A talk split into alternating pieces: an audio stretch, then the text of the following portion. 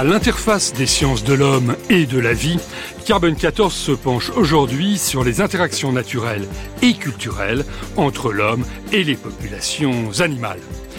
Proche de la zoologie, la paléontologie, voire la médecine vétérinaire, l'archéozoologie, par essence interdisciplinaire, s'est largement développée en France depuis quelques décennies grâce à un laboratoire pionnier œuvrant au cœur du Muséum national d'histoire naturelle.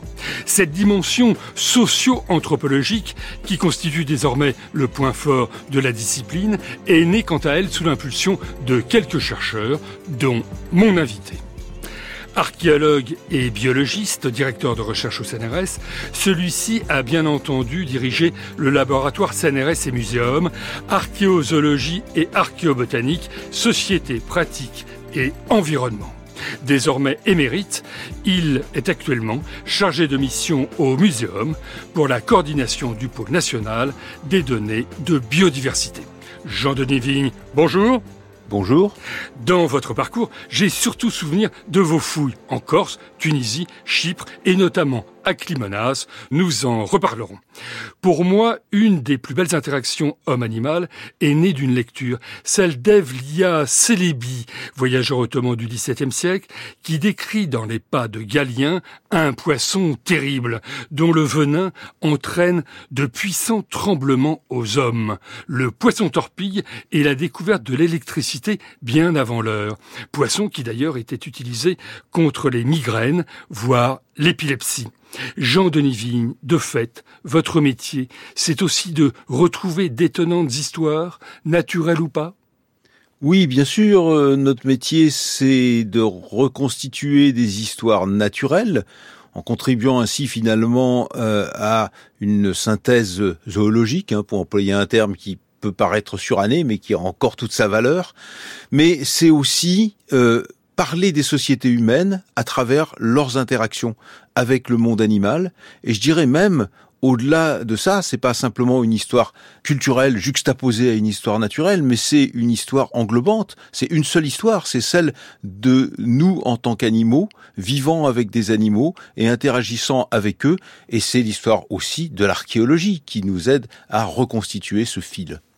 Alors votre laboratoire rue Buffon, on pouvait tomber mieux, hein, bien sûr. Ah oui, ça. Et puis j'y ai traîné mes guêtres pendant des années et j'y vais encore. Euh, et euh, j'y ai bien sûr croisé un personnage haut en couleur, un pionnier, euh, votre prédécesseur, François Poplin. Oui, bien sûr, François Poplin a insufflé cet esprit qui, avant l'heure, abolissait les, les, cloisons entre le culturel et le naturel, hein, puisqu'on est parti de là. Euh, François Poplin, il faisait une histoire unique de l'homme et des animaux. D'ailleurs, on a intitulé notre association fondée au début des années 80 L'homme et l'animal. C'est des termes qu'on n'emploierait peut-être plus de la même manière aujourd'hui, mais, mais c'était bien ça l'histoire. Hein. C'était l'homme et l'animal. L'animal en l'homme, pour reprendre des termes euh, qui font hommage à François Poplin, l'animal en l'homme, l'animal pour l'homme, puisqu'effectivement, il y a une position dans l'écosystème mondial de l'humanité qu'on peut pas nier, et puis l'animal avec l'homme depuis la nuit des temps.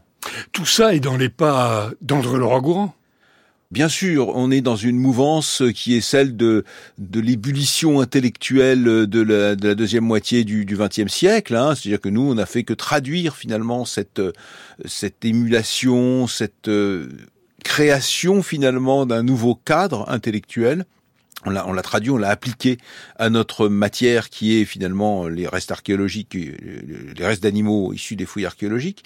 Mais euh, d'une certaine manière, François Poplin a, a ajouté quand même un chapitre réel à cette histoire en allant beaucoup plus loin que ce que euh, André Leroy-Gourand avait pu faire, à mon sens, parce qu'il a fait la synthèse d'un certain nombre d'autres auteurs et il est allé dans le fond de ce, cet aller-retour permanent entre l'animal et l'homme, l'animal et les humains, nous dirions aujourd'hui, qui a avant l'heure, je dirais presque avant euh, Philippe Descola, hein, qui a, euh, comme je le disais à l'instant, aboli ces frontières entre nature et culture. En fait, des histoires où nature et culture se marient? Oui, tout à fait. Des histoires où nature et culture ne font, ne font qu'un finalement, hein, puisque en fait, plus on avance dans la connaissance des comportements animaux, du ressenti des animaux, de leur capacité à développer des cultures, de leur capacité à croiser ces cultures avec les cultures humaines, puisqu'en fait, bon, on, en reparlera, je pense, mais la domestication, c'est ça, hein, c'est une culture commune qui se développe entre entre un groupe humain et un certain nombre d'animaux. Donc tout ça, c'est beaucoup plus qu'un croisement, c'est une synthèse. Aujourd'hui, on parle beaucoup d'une santé unique, mais euh, d'une certaine manière, on parle d'une histoire unique entre les humains et les non-humains. Dans votre euh, laboratoire, Jordan Vigne, nombre de chercheurs ont travaillé sur des animaux. Le rat noir, euh, Ratus ratus, la souris, Mus musculus, le lapin, Oryctolagus cuniculus. Celui-ci me, me plaît bien, car il serait le seul animal domestiqué en Europe de l'Ouest. Oui, oui, mais c'est pas sa seule qualité. Il a une autre qualité très intéressante, c'est qu'en fait, il s'agit d'une domestication très récente pour laquelle on a des témoignages archéologiques, mais aussi des témoignages euh, littéraire, hein, puisqu'on a des textes et puis on a aussi des, des structures archéologiques, hein, ces fameuses motaconies hein, qu'on qu'on installait euh, au, au XIIe, XIIIe siècle euh, près des, des, demeures seigneuriales, où finalement on mettait des lapins qu'on avait fait venir du sud, hors de l'horaire de répartition euh, naturelle. Oui, puisqu'il est parti au sud de la France et à l'Espagne. Voilà, c'est ça. Le, le lapin, c'est un animal très casanier. Finalement, pendant des millénaires, il est resté euh, confiné au sud de la Loire et, et à l'ouest du Rhône, hein, si on peut définir le, le secteur. Et, et on le voit apparaître en dehors de ces limites-là, justement dans ces fameuses motaconies où on a déplacé des lapins pour en faire une chasse d'agrément, hein, bien sûr. Et puis ils s'en sont échappés. Ils ont fait ce qu'on appelle des populations de lapins de Garenne. Hein.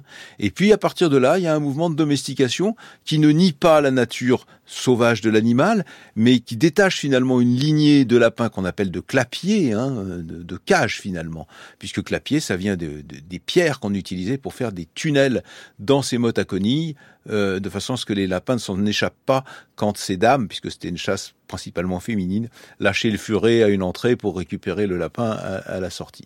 Et durant le Moyen Âge, donc, ces lapins sont diffusés jusqu'à l'Angleterre, et notamment par la noblesse et l'Église. Tout à fait. L'église, euh, les curés mangeant des fœtus de lapin le vendredi, les loris, c'est ça, oui, hein, les loris, tout à fait. Oui, oui, à tel point qu'il y a eu une, une, une intervention papale hein, pour interdire la consommation des, des fœtus de lapin.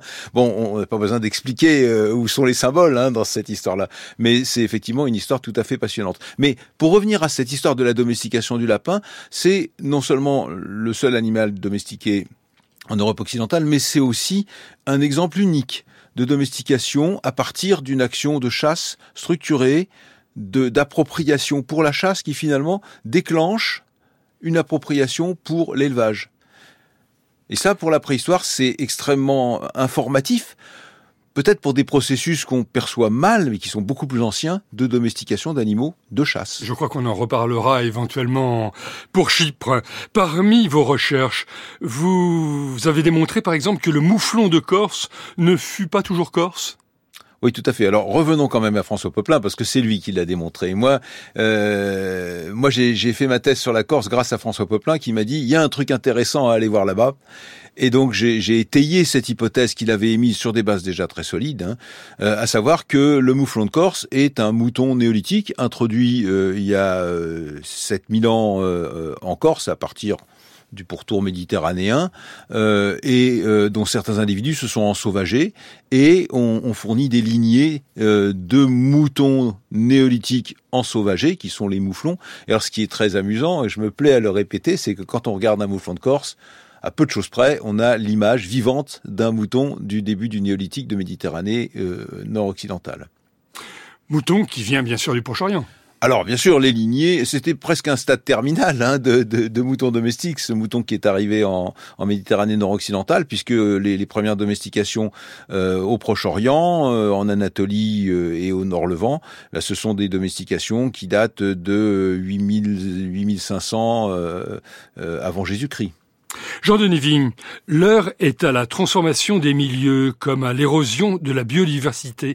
J'imagine que votre laboratoire est en alerte Bien sûr, bien sûr. Ben, on, fait, on fait partie du, de ce vaste mouvement euh, de prise de conscience et finalement d'accompagnement scientifique d'une évolution de société euh, qui est inéluctable d'une part parce que nos concitoyens, étant pour la plupart maintenant euh, citadins, perdent finalement les repères et ont besoin de se situer par rapport à une longue histoire, par rapport à l'histoire du monde animal, se situer par rapport à tout un tas de problèmes de société qui sont euh, l'alimentation. Euh, qu'est-ce qu'on mange? Est-ce qu'on mange de la viande? Est-ce qu'on mange pas de la viande? Euh, Comment élève-t-on? Dans quelles conditions Doit-on Jusqu'à quel point doit-on intégrer les connaissances nouvelles qui sous-tendent cette perception du bien-être animal? Et puis des questions qui sont très liées à l'évolution du climat, à l'évolution de la biodiversité, avec tous ces travaux que nous avons pu euh, menée et que nous continuons à mener sur les espèces invasives, hein, l'histoire des espèces invasives, qui est une histoire qui débute, on a cité tout à l'heure le rat et la souris, hein, qui débute il y a plusieurs milliers d'années et qui évidemment a pris une ampleur euh, depuis l'ère industrielle, euh, sans commune mesure avec ce qui se passait auparavant. Ce dont vous me parliez, c'est la place et le statut actuel de l'animal dont il est question. Oui, euh, c'est c'est pas uniquement ça, mais effectivement c'est la place et le statut de l'animal. Alors en, en droit, Hein, parce qu'évidemment, la prise de conscience de l'existence d'une souffrance animale, euh, maintenant bien démontrée par nos collègues euh, neurologues, euh, la prise de conscience d'une souffrance morale chez l'animal nous amène à raisonner un peu différemment et à quitter ces acquis des derniers encyclopédistes dont Buffon était, d'une certaine manière, savoir que l'animal était un peu une machine et donc ça, c'est un point de vue qu'on nous avons quitté et, et qui finalement, ce changement de mentalité a rejailli sur nos recherches parce que l'idée qu'on avait de la domestication, qui était un asservissement avec une décision unilatérale des humains vis-à-vis des animaux, ben cette idée-là a, a, beaucoup changé parce qu'on a révisé un certain nombre de données archéologiques et on s'est rendu compte que même si cette cet asservissement existe et qu'il faut pas non plus euh, tout euh, tout idéaliser, hein, mais le, les débuts de la domestication, c'est pas ça en fait qui s'est passé. C'est vraiment un lien profond entre des espèces différentes dont l'une est humaine. On va y revenir. Jean-Denis les îles constituent des terrains très privilégiés pour les archéozoologues et bien sûr pour les archéologues. On se souvient de ces étonnants animaux nains, l'hippopotame de Chypre, le mammouth de jungle, mais il existe parfois des phénomènes inverses avec des animaux géants. Oui, alors bon, classiquement, on considère que les animaux de grande taille sur les îles diminuent de taille ce qui est la plupart du temps vrai. Donc on a ces éléphants nains, ces hippopotames nains, alors que euh, en miroir, euh, les animaux de petite taille, les rongeurs notamment, les, insectivores, ont tendance à augmenter. Alors, deviennent-ils géants? Oui, les paléontologues nous apportent euh, des illustrations tout à fait étonnantes avec des rats qui font 70 euh, cm de long dans le Gargalo ou dans, dans les périodes très anciennes, il y a 5-6 millions d'années en Sardaigne. Mais nous, ce qu'on voit à l'échelle des périodes plus récentes, ce sont des mulots de grande taille, disons, des mulots qui ont la taille d'un rat Bon, c'est pas extrêmement. C'est le mulot géant de Corse, par exemple. Voilà, c'est ça. C'est le mulot. Alors géant, géant, c'est un peu exagéré, mais c'est le grand mulot de Corse dont on connaît bien l'histoire paléontologique et qui a survécu jusqu'à une période relativement récente, jusqu'aux périodes historiques où on le voit euh, côtoyer les rats noirs qui ont été introduits euh, à partir de, de, de la fin de l'Antiquité dans toute la Méditerranée occidentale et qui ont fourni un substrat pour le développement, euh, un des substrats du développement des pestes. La domestication est bien entendu l'objet central de vos recherches, mais n'oublions pas le commensalisme. Ainsi, le chat, celui-là même que vous avez étudié sur le site de Chirulocambos, à Chypre, vieux de 9500 ans, serait plus commensal que domestique. D'ailleurs, on dit souvent que c'est le chat qui a domestiqué l'homme et non l'inverse. Alors c'est pas tout à fait ça, mais mais c'est dit d'une manière un peu provocatrice. C'est surtout là aussi un basculement de perspective. En fait, ce qu'on a compris euh, grâce aux travaux de Thomas Cookie notamment, hein, ce qu'on a compris euh, depuis quelques années, c'est que euh, la sédentarité de groupes humains comme les Natoufiens au Proche-Orient avait généré euh, les premiers hameaux, donc les premiers environnements emprunts de culture humaine et que cette génération de nouveaux écosystèmes avait attiré des souris bien avant le néolithique, 2000 ans, voire 3000 ans avant qu'on commence à cultiver. Alors cette sédentarité, euh, elle s'accompagne de mise en réserve de culture, de déchets de la cueillette, de déchets de l'activité humaine, et c'est ça qui justifie l'arrivée de ces souris dans les villages. Donc là, on est véritablement sur la génération d'un nouvel écosystème qui entraîne un commensalisme nouveau avec une espèce de souris, une parmi les deux qui existent au prochain. Mus musculus? C'est la mus musculus, oui, qui va être euh, tantôt domesticus, tantôt musculus. Mais voilà, c'est celle-ci qui va rentrer dans les villages, euh, l'autre étant beaucoup moins commensale. Et bien évidemment, ce qu'on fait rentrer dans les villages, c'est les souris, mais c'est aussi tout le cortège de leurs prédateurs, puisque les souris, c'est pratiquement du fourrage animal. Hein. Il y a tout un tas de prédateurs, pour ne citer que ceux qu'on connaît bien, les chats, les renards, les belettes, etc., etc. Et en particulier au Proche-Orient, chats et renards vont suivre dans les villages.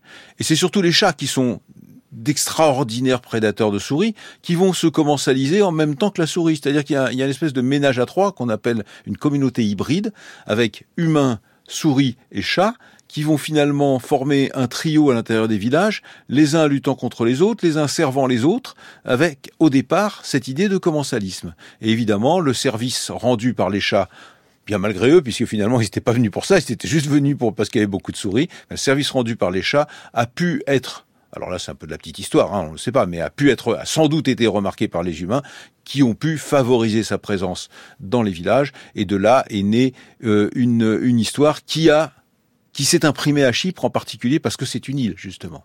Et justement, ce chat dont j'évoquais, il a été inhumé avec un humain. Ça pose donc du coup euh, le statut de l'animal au sein de la communauté des hommes.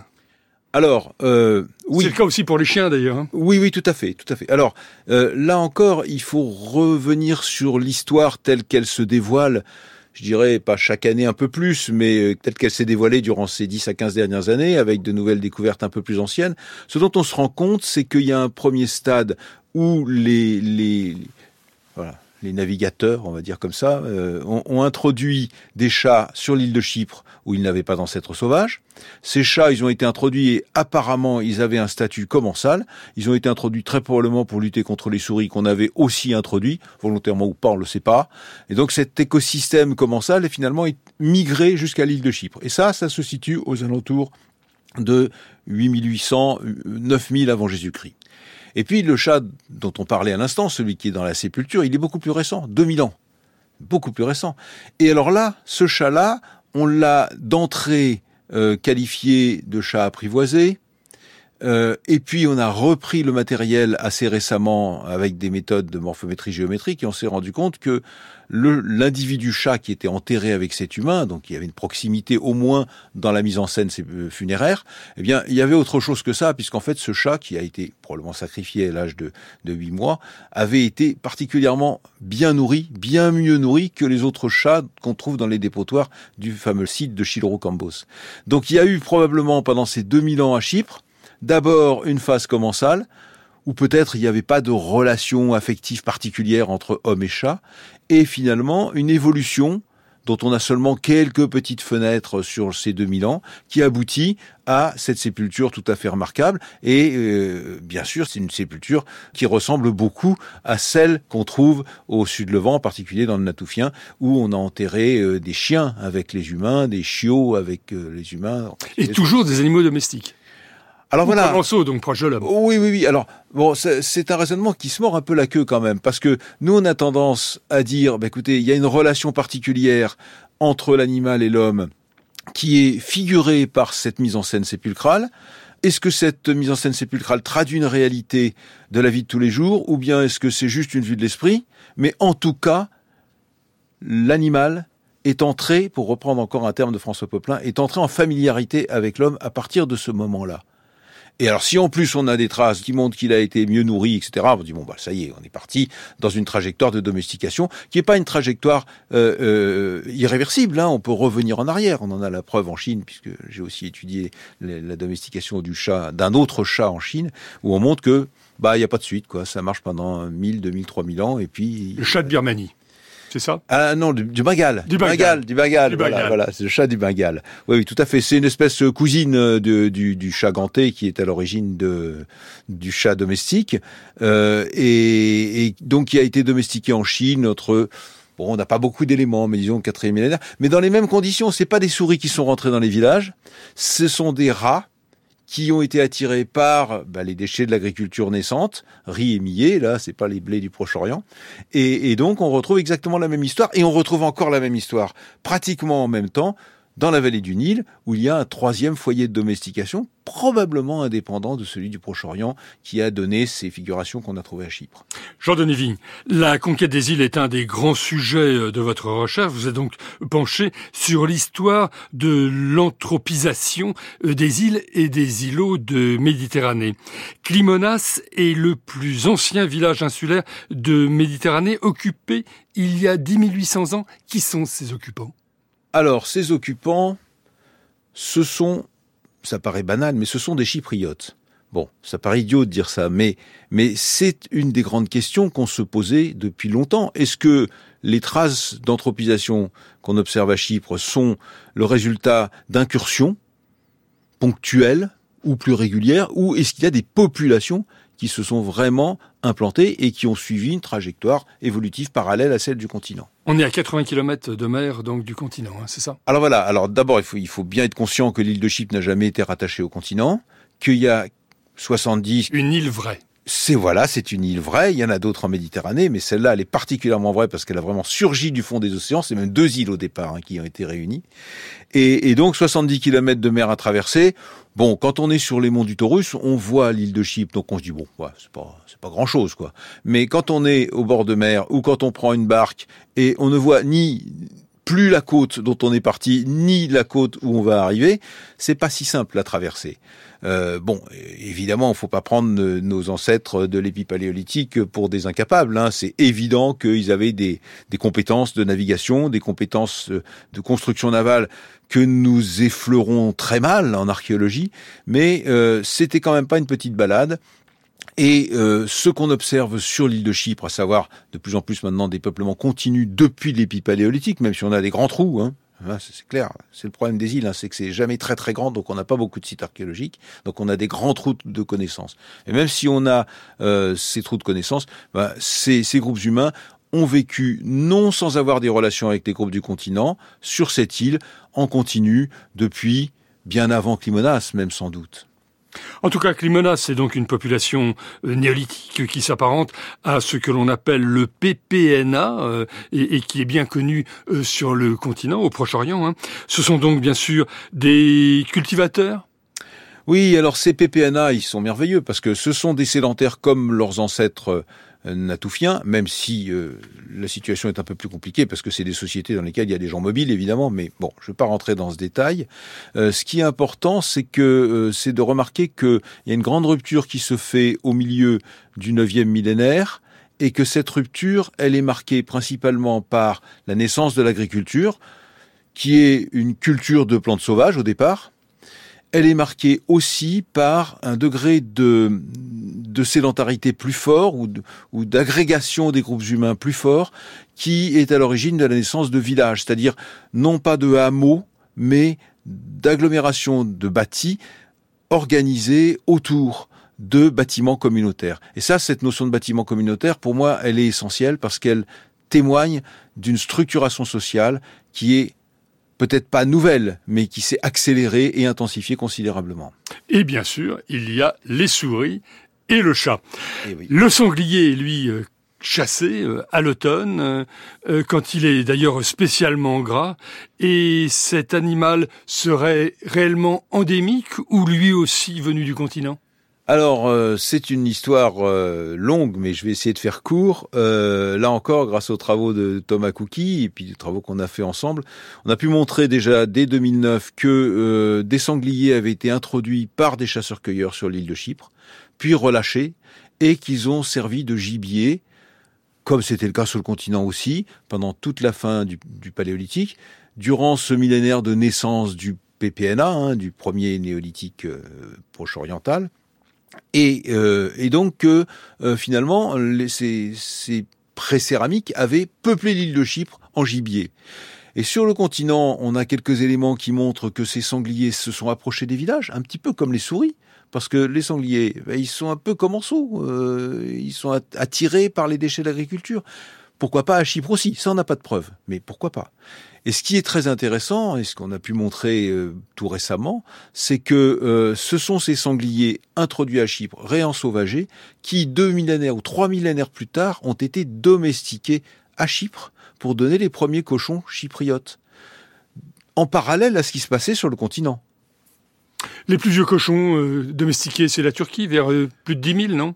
Oui, c'est ça. Alors, euh, 10 000 euh, avant l'actuel, hein, donc aux environs de 8 000, 8 500. Euh, ce sont effectivement... Alors, c'est une domestication qui, dans certains sites, apparaît très longue, qui s'échelonne sur un millénaire parfois. Alors, votre cochon et votre sanglier de Chypre, eux aussi, ils vont être touchés par cette diminution de taille? Alors, oui, oui, tout à fait. Dès que ils apparaissent à Chypre, euh, on, on, observe les, ce qu'on appelle les syndromes d'insularité. Alors c'est pas tellement une diminution de taille. Oui, il y a une diminution de taille, mais c'est surtout une réduction des os des extrémités des membres qui témoigne d'une réduction de la mobilité. Il n'y a pas de prédateurs, donc les individus qui sont un petit peu bizarres, qui courent mal, etc., finalement, ils sont pas contre-sélectionnés, comme c'est le cas sur le continent. Donc il y a une réduction de ces, et on le voit très bien sur nos données euh, d'ossements archéologiques, une réduction de ces os d'extrémité, donc un syndrome d'insularité, qui va se stabiliser assez rapidement sur un millénaire. Et puis ensuite, on a des syndromes de domestication qui vont apparaître. Et ça, ça c'est quelque chose de formidable. C'est que Thomas Cookie a développé des procédures expérimentales qui nous permettent, à nous archéologues maintenant, de reconnaître des os de sangliers qui ont été élevés dans des espaces confinés avec une mobilité réduite par rapport à des autres sangliers qui galopent dans le, paysage. Et, à Chypre, alors, au huitième millénaire, eh on a ces syndromes qui apparaissent et qui témoignent que c'est bien ce sanglier-là qui a été domestiqué. Et c'est une nouvelle espèce, donc l'espèce Suscrofa circeus.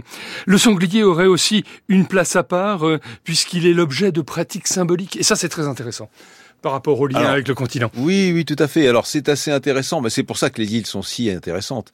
C'est que sur ces îles, on a des univers, euh, des bestiaires, hein, c'est-à-dire des univers euh, animaux qui sont différents de ceux du continent. En particulier, il y a, des manques. Sur le continent, les animaux fréquemment représentés, euh, ce sont les aurochs qui jouent une place considérable dans l'univers euh, symbolique. il n'y a pas d'aurochs à Chypre. En revanche, il y a les sangliers. Et alors, on se rend compte que les marques d'utilisation symbolique de ces sangliers dans le site de Climonas rappellent des marques d'utilisation symbolique de l'auroch dans les grands sites du PPNA et du PPNB du continent. À tel point qu'on peut se demander, c'est une hypothèse que j'ai développée, mais qui demande à être précisée, à tel point qu'on peut se demander s'il n'y a pas un remplacement symbolique, finalement, de l'auroch, manquant à Chypre, par le sanglier, qui est finalement l'espèce la plus marquante, et c'est le seul grand gibier, hein, au fond. Hein. Le sol fauve. Oui. Jean-Denis Vigne, merci beaucoup. Merci beaucoup. Donc je rappelle le titre de la parution d'un gros ouvrage, Climonas, un village néolithique pré-céramique ancien à Chypre, édité par CNRS Éditions. Livre que vous avez dirigé avec François Briouat et Jean Guilaine. Carbone 14 était réalisé par Félicie Faugère, à la technique Jean-Guilain Meige, et bien sûr avec la collaboration de Sandrine Chaperon. Vous pouvez écouter ou podcaster Carbone 14 sur le site de France Culture et l'application Radio France, ou retrouver plus de 300 archives sur le site inarab.fr.